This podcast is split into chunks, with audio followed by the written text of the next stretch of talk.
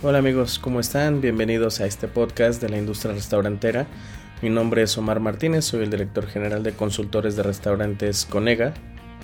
Y en esta ocasión vamos a hablar de un tema muy importante y que ha estado en boga, que son las dark kitchens.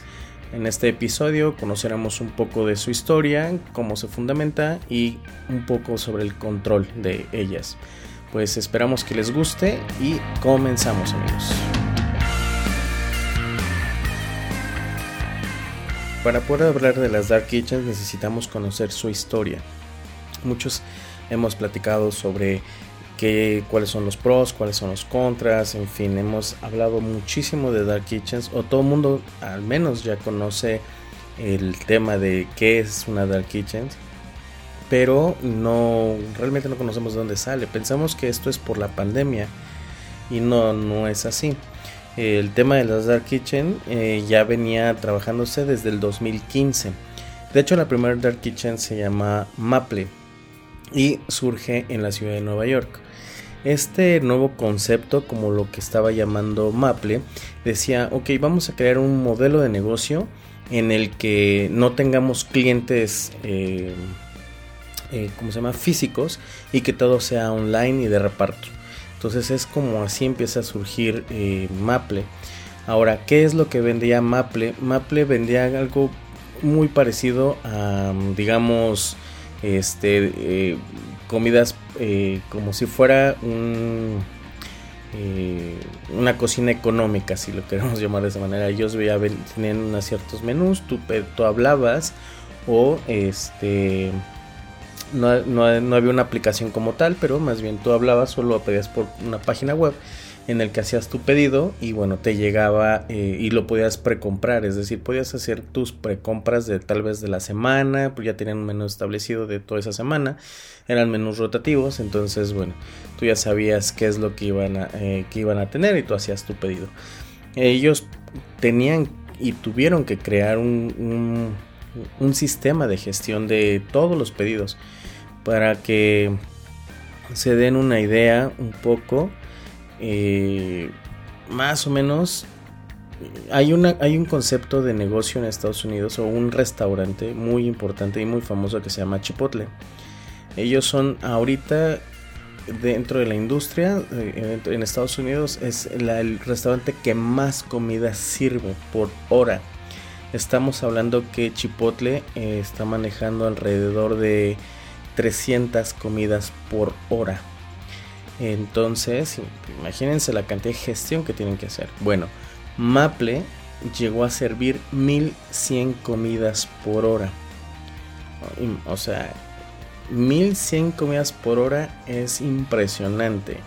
Porque imagínense el tamaño de eso. Era, eh, de hecho, el eh, Maple era un concepto enorme, era una bodega enorme, porque tenían sus propios repartidores, tenían su sistema de gestión, eh, entonces todo tiene que ir con, muchos procesos para poder tener esa, eh, esa cantidad de venta, ¿ok?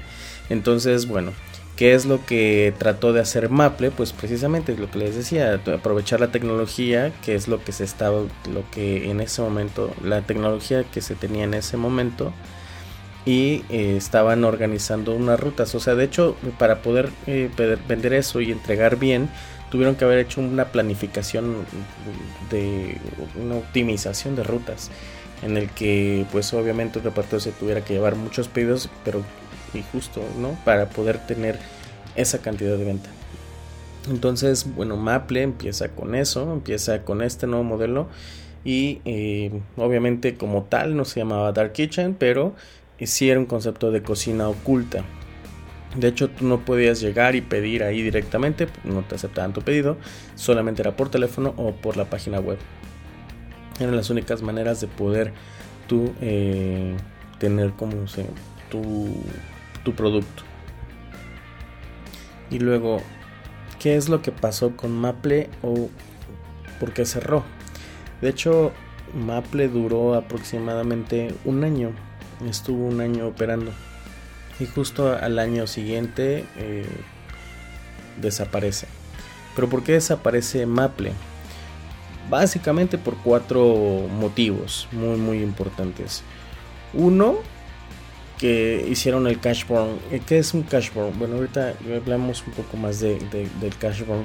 El cash burn es cuando te quemas el efectivo, cuando te quemas el dinero. Lo que estaba haciendo Maple es que para poder tener mayor atracción de clientes, lo que hacía invitaba a diferentes chefs.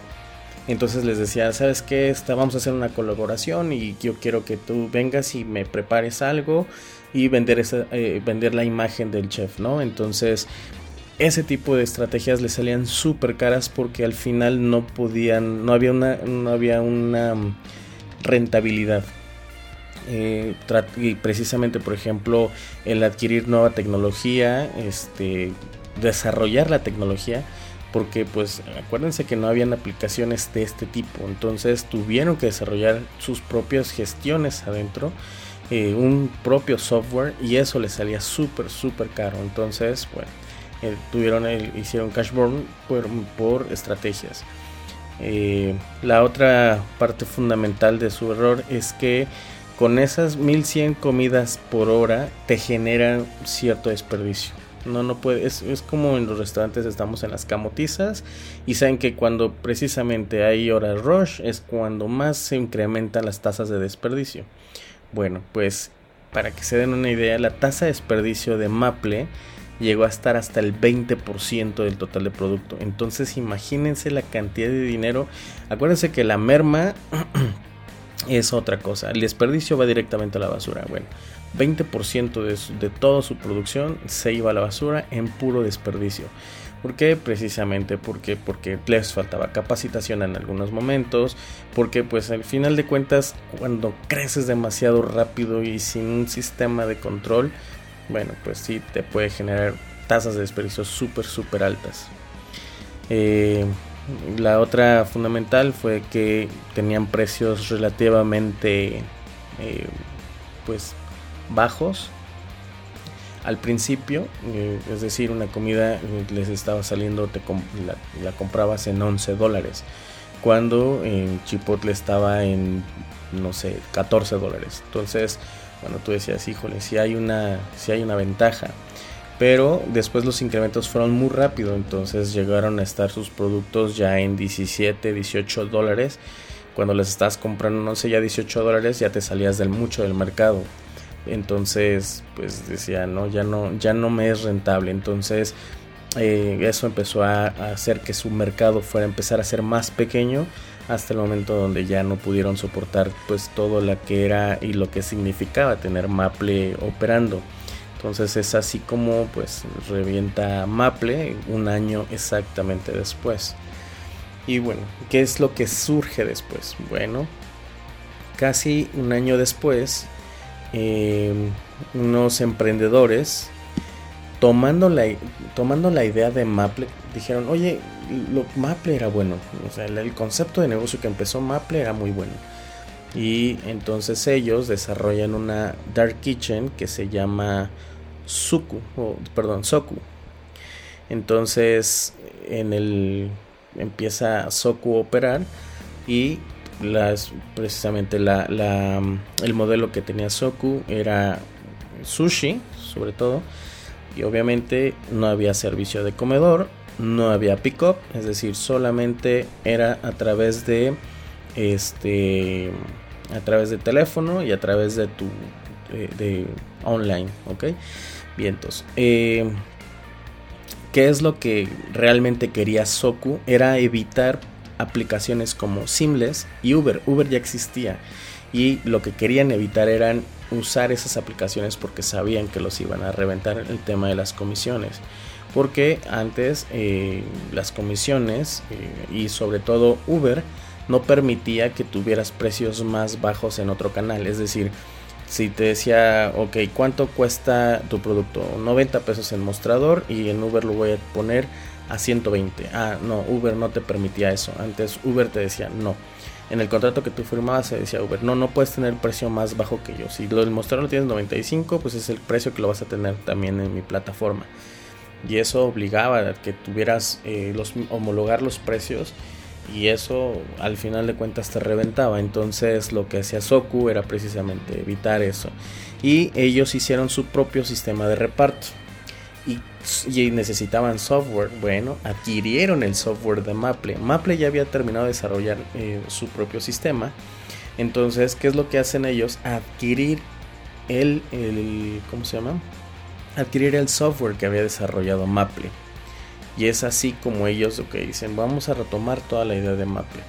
Entonces Soku es lo que estaba haciendo y lamentablemente también cerró un año después. De hecho, el tema de las Dark Kitchens es una constante. Si no tienes un método de control, estás destinado al fracaso muy muy rápido. Para que se den una idea, Soku, el, fondo que Soku tenía para iniciar operaciones era de más o menos 30 millones de dólares. Bueno, pues 30 millones de dólares no les sirvieron para poder estar más tiempo. Porque volvemos al mismo punto. También tuvieron que hacer mucho cash burn porque justo compraron el software que ya tenía Maple.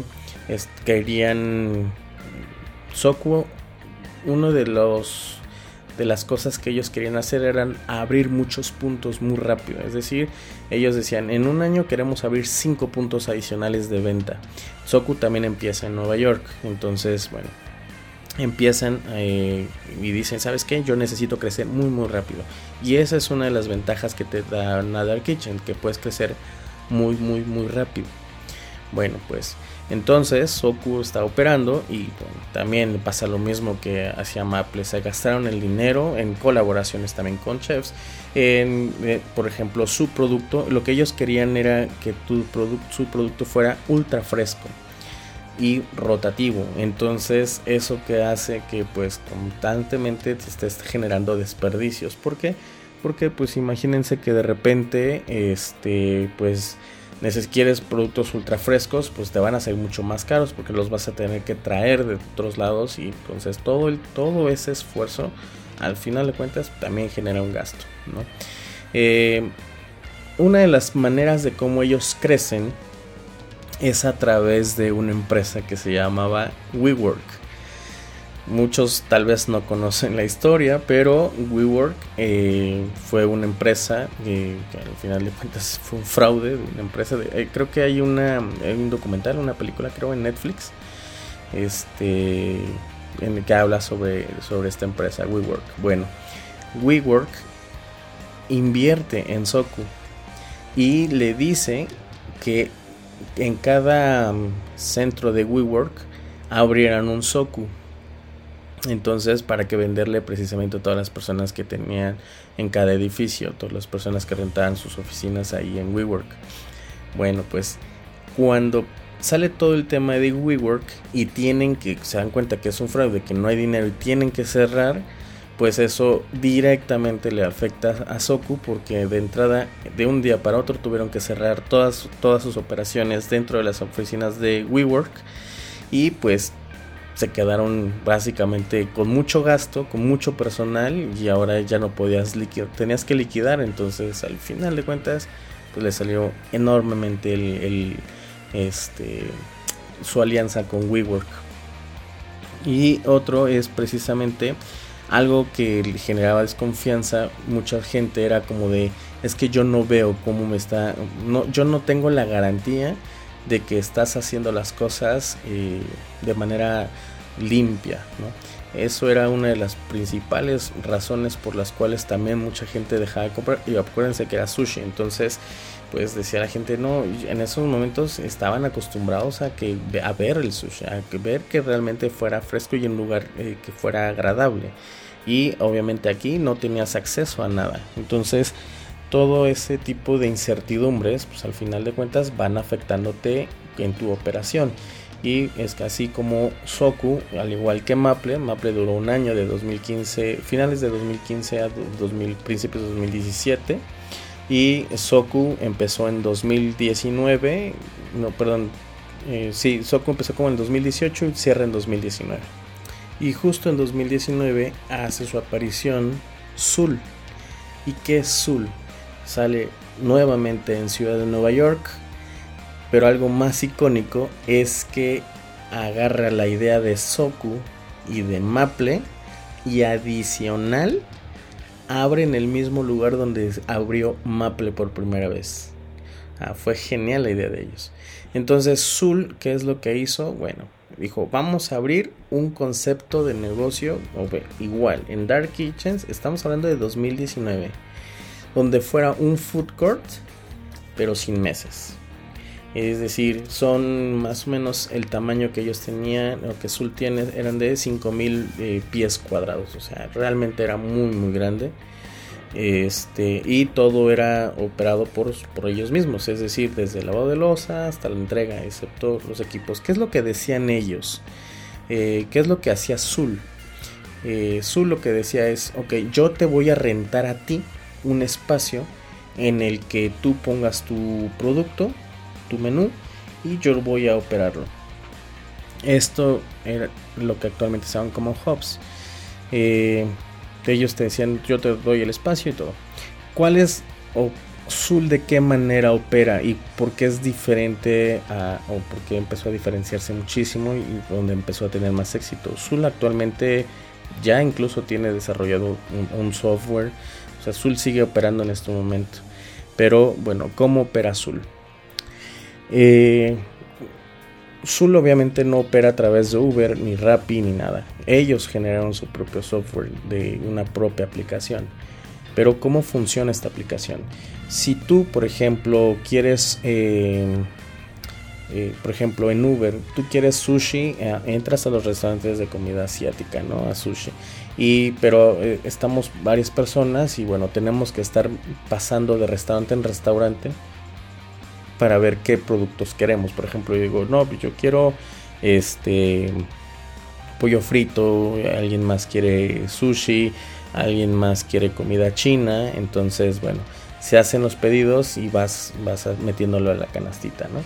Bueno, esa idea Zul la desarrolla este, desde 2019, pero en su propia aplicación, en la que no tienes que estarte moviendo de restaurantes porque no aparece como este no te aparece las diferenciaciones entre restaurantes, te aparece un solo menú y te dice, ok, estos son los restaurantes que operan, pero este es el menú que se tiene. Y entonces ahí es mucho más práctico poder estar entrando, ah, mira, yo quiero este mi sushi, aquí está mi pollo frito, entonces el sistema de pedidos es muchísimo más rápido y adicional es que precisamente evitas que estar pasando de restaurante en restaurante, eso genera más ventas más rápidas. Es decir, eh, ahí mismo estás viendo de que, oh, ok, mira unas alitas, ah, sí, de una vez las elijo, ¿no? Entonces eso hace que tu, que tu sistema, el sistema de pedido sea mucho más ágil para que sea a través de las aplicaciones de Zul. Y lo que hace es que cuando se manda ese pedido, pues al final de cuentas todo lo, que busca es que todos los restaurantes tengan venta. ¿Por qué? Porque una de las estrategias que Zul hace al atraer, al atraer a clientes es que te garantizo que vas a vender ¿Cuánto? No lo sé, pero mi aplicación está desarrollada para que tú también vendas, para que no sea como de no, no, no te puedas, por ejemplo, ¿qué es lo que hacen Rappi o en Uber? Tienes que pagar el marketing, es decir, tienes que hacer gastos adicionales para poder aparecer en el top de, de Uber o en Rappi, en fin. Bueno, en Zul no, en Zul eh, parte de lo que tú pagas está incluido el marketing, entonces Zul desarrolla el tema de marketing para que todos, todos los restaurantes vendan. Entonces, y todo lo opera azul. Es decir, tú en el fee que ellos te cobran, pues ellos te dicen, ¿sabes qué? Yo voy a poner mi personal, yo voy a poner, yo te voy a preparar tus alimentos o tus productos y este y yo voy a gestionar. Ahorita hay muchas empresas que hacen algo muy parecido a lo que hace Zul que te dicen, ¿sabes qué? Este, yo te rento el espacio y yo te doy, este, no te, te doy las estrategias, más bien, yo, yo te rento el espacio y tú vendes, pero no se responsabilizan por tu venta. Por ejemplo, te dicen, o hay restaurantes, o hay dark, eh, hay hubs que te dicen, ¿sabes qué? Este, yo te rento el, yo pongo mi personal, yo pongo los equipos, este, yo pongo todo y pues tú ya nada más vienes dos veces por semana a surtir, les enseñas a los chavos a que cómo se opera tu negocio, cómo o cómo se cocina y bueno, con eso ya este, pues tú te ahorras el tema del personal, te ahorras el tema de los equipos, tú nada más traes tus insumos y ya, ¿no? Y vendes. pero al final de cuentas sigues vendiendo a través de Uber, de Rappi, de Didi, de todas y no hay una estrategia de marketing. Es decir, ellos no te ayudan, ellos solamente te dicen, aquí está. Y de hecho tienen mucha rotación. Por ejemplo, los contratos te obligan que sean de un año, pero dicen por lo menos seis meses. Bueno, hay, hay, han habido clientes, porque los hemos revisado a todos, y han habido clientes que no duran ni siquiera un, año. Digo, perdón, ni siquiera duran tres meses. Y al final de cuentas es negocio para los que rentan, pero como tú como emprendedor, pues al fin de cuentas no te conviene. Porque pues no tienes control prácticamente sobre nada. Entonces pues no sabes eh, realmente cómo, cómo seguir operando y es lo que una de las cosas que hace que precisamente no duren mucho. Entonces Zul sigue operando. Zul de hecho es una es fue la primera Dark Kitchen como tal que ya que se quedó y empieza en eso llega la pandemia. De hecho en México ya se con, ya, ya habíamos hablado de ese concepto, pero aquí en México les llamaban cajas negras. Hemos tenido infinidad de nombres para, para denominar las dark kitchens, cocinas fantasma, online, este, precisamente las cajas negras o cocinas obscuras, en fin, definiciones han habido muchísimas. Pero bueno, muchos, poco, muchos se preguntan cómo, surgen, pero pocos saben cuáles son las historias. Ustedes ya conocieron ahorita la historia de Maple, de Soku y de Zul, que son las que arman y las que donde se fundamenta todo el tema de las dark kitchens. Entonces llega la pandemia y es donde nos dimos cuenta que restaurantes muy muy grandes en momentos de crisis como el tema de la pandemia, pues no puedes moverte y precisamente no eres versátil y eso hace que pues muchos restaurantes hayan cerrado. En México más o menos se cerró el, estábamos hablando que cerraron alrededor del 40% de toda la industria. Entonces, claro, sí, fue muy complicado el tema de la pandemia. Y ahora que se empiezan las aperturas, que se empezó desde este año, bueno, pues ya empezaron a trabajar más sobre el tema de las dark kitchens. Y es justo donde me dicen, oye, ¿cuántos conceptos, modelos o cómo es este tema de, del, de las dark kitchens o qué modelos hay, ¿no? Bueno, pues hay aproximadamente cuatro modelos, no, no aproximadamente, son cuatro modelos los que conocemos de dark kitchens. La primera es la dark kitchen normal, y para que se den una idea, el 65% de todas las Dark Kitchens que existen, el 65% es este modelo Dark Kitchen, que es un solo tipo de cocina y obviamente con reparto de terceros. Ese es el modelo normalito de una Dark Kitchen. Que si es funcional, no, no tanto. ¿Por qué? Porque estás precisamente con operando con una sola marca. ¿Cuál es lo ideal? Las multi kitchen, que son las dark kitchens con por lo menos tres tipos de cocina porque utilicen los mismos equipos que ya tienes y obviamente el reparto es de terceros. Ah, bueno, pues sí, este es el mejor modelo de Dark Kitchens. Para que sea una idea, solamente el 10% del total de las Dark Kitchens operan bajo este modelo. ¿Por qué? Porque precisamente das más versatilidad a tus equipos. Y eso al final de cuentas te ayuda también a tener menores gastos. Es decir, que se diluyen los gastos de la renta de los, de, los lugares, eh, el personal entonces, esa es la idea.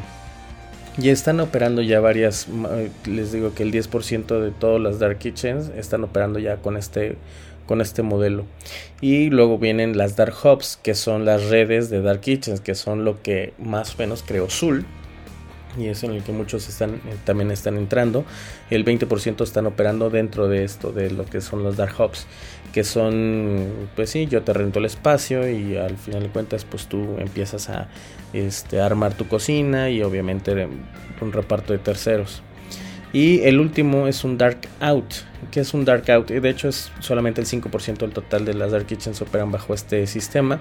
Y es un sistema nodal. Es en un, sistema que es en más en nodos. Es decir, abres muy, eh, ¿cómo se llama? En espacios muy, muy, muy chiquititos y en muchísimos, en muchísimos eh, puntos de venta. Eh, de hecho, este este concepto casi no es utilizado, de hecho no es, no es ni tanto eh, rentable porque el, tener un menú más pequeño, porque tienes un espacio más reducido, porque básicamente esto es autoempleo.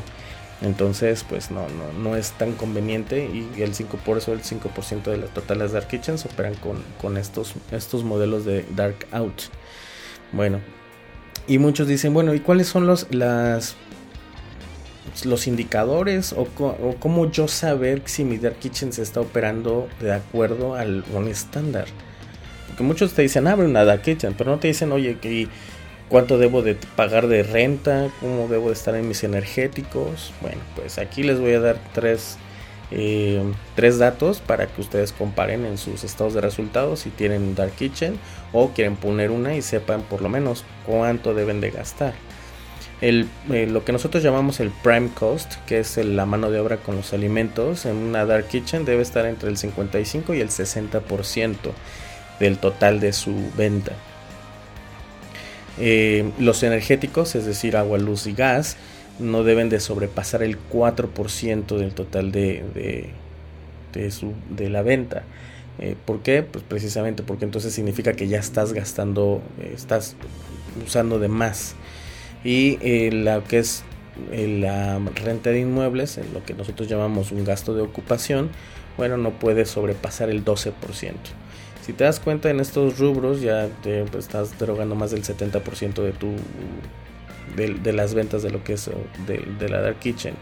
Por eso, en las Dark Kitchen son muy buenos modelos de negocio, pero tienen que ser multimarca, es decir, que debes de tener varias marcas operando en el mismo, en el mismo lugar y eh, usar el menor personal posible, es decir, tiene que estar una, una capacitación de multihabilitación en el que todo mundo sepa hacer de todo, donde tengas poco personal y eh, obviamente que sepan realmente utilizar, es decir, si estás usando productos fritos, bueno, que realmente en las fridoras sí haya un proceso de filtrado, de limpieza, ¿por qué? Porque esto te va a llegar, te va a llevar a, mayores gastos, luz que no se esté ocupando, apagarse, este, tiempos muertos, pues los usamos para capacitación y para producción. Porque está revisando constantemente las tasas de desperdicio que si me preguntan la tasa de desperdicio óptima es 0%,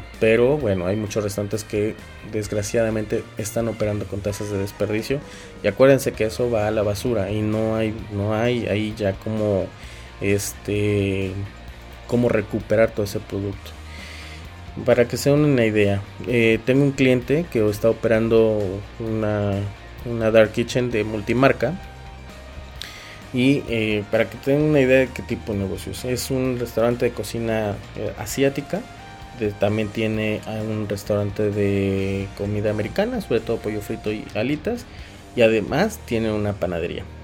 Bueno, los costos más o menos para que sea una idea, en el restante de cocina este, asiática tiene un costo de 35%. Este, estamos hablando de alimentos. En el de comida americana, que es el pollo frito, tiene un costo de 31%. Y en el tema de la panadería tiene un costo de 25%. Es decir, su costo promedio es de 30%. Si, ¿Qué es lo que vas a tratar de hacer? Que obviamente meter en los menús de cocina fusión asiática, pues meter al final de cuentas postres que se estén operando a través de, esta otra marca, igual en el de comida americana.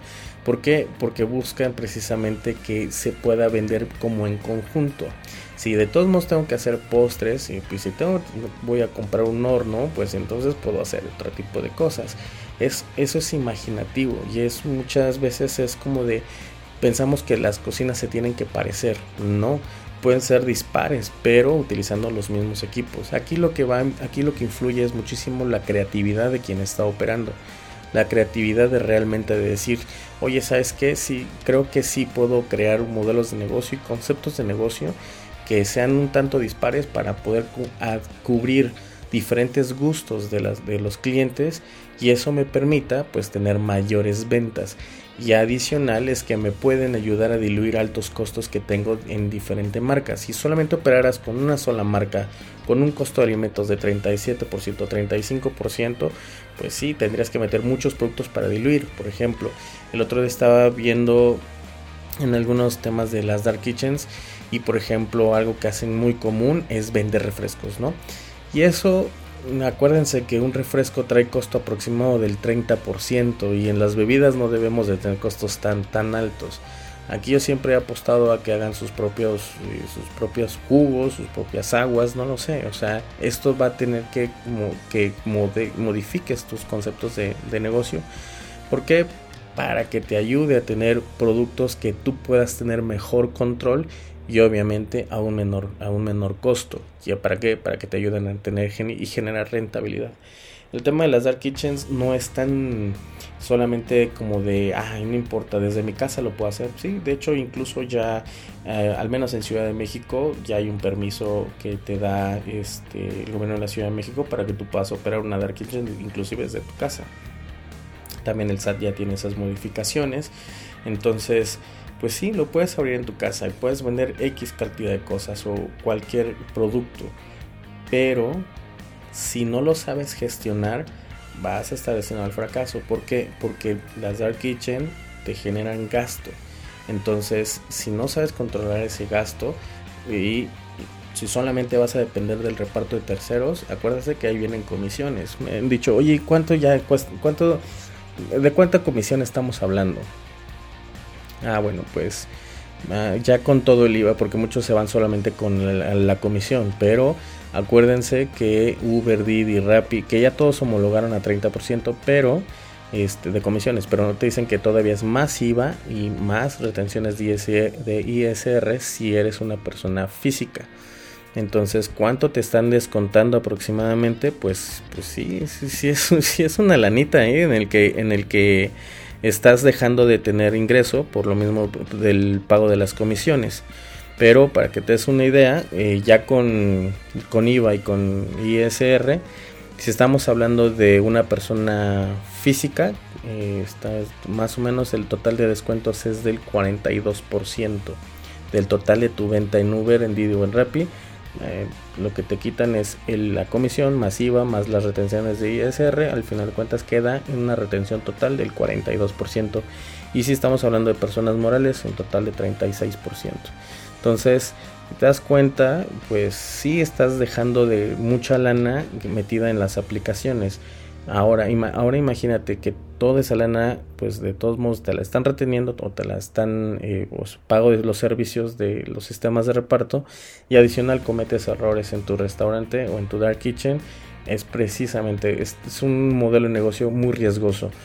Pero también en el momento que empieces a abrir más marcas, en el que veas que realmente empieza a operar y bastante bien, es un modelo de negocio que te puede dejar pues no mucha lana, pero pues algo sí. Estamos hablando de, me preguntan cuánta la tasa de rentabilidad de una dark kitchen, más depende de los productos, pero más o menos anda por un 20%, 22%, entonces sí te da cierta rentabilidad, tomando en cuenta que en un restaurante a veces las tasas de rentabilidad andan por los 17, 19%, entonces sí te deja un poco más de margen, pero siempre y cuando hagas bien las cosas, mantengas y tengas un control perfecto sobre tus costos, un control perfecto sobre tu personal y sobre todo en el tema de capacitación. Es ahí donde podemos vas a poder ver que son tus puntos de riesgo en el que tu dark kitchen puede estar cayendo. Entonces, acuérdense que realmente tener una dark kitchen puedes abrir más puntos de venta muy rápidos. Ahorita lo que yo les lo que les sugiero es que desarrolles tus, tus marcas, por lo menos tres, y abras una dark kitchen pero que no esté operada por alguien más. Es decir, que tú lo, rentes un, local, como si fueras un pequeño restaurante, rentas un local, este, metas tus equipos y empiezas a vender.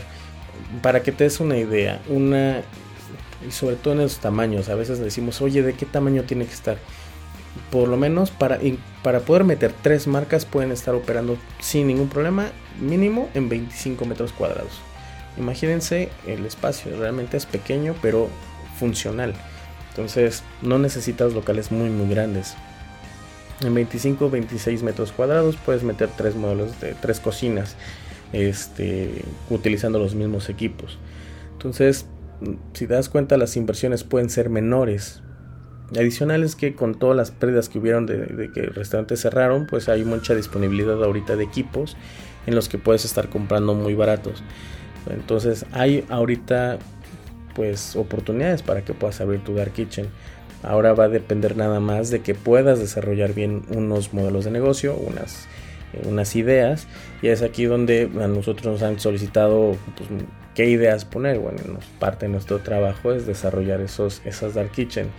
Que si usted, si, si tú dices, ¿sabes qué? No, no, no, no quiero caer en tanto riesgo, quiero abrir una Dark Kitchen, pues visita nuestra página web o mándanos un correo a administrador.conega.com o mándame un correo directamente a omar.martinez.conega.com y bueno pues ahí nosotros podemos darte informes sobre cómo poder abrir tu dark kitchen por, sobre el tema de eh, qué hacer eh, para poder abrir tu dark kitchen. Entonces por favor amigos mm, comuníquense mándenos un correo y nosotros les vamos a ayudar a abrir sus, sus dark kitchen con menores riesgos pues bueno amigos, espero que les haya gustado este tema, que haya sido de su agrado y sobre todo que les haya dejado un aprendizaje. Pues estamos en contacto y seguimos en el próximo episodio. Que tengan un excelente día. Hasta luego.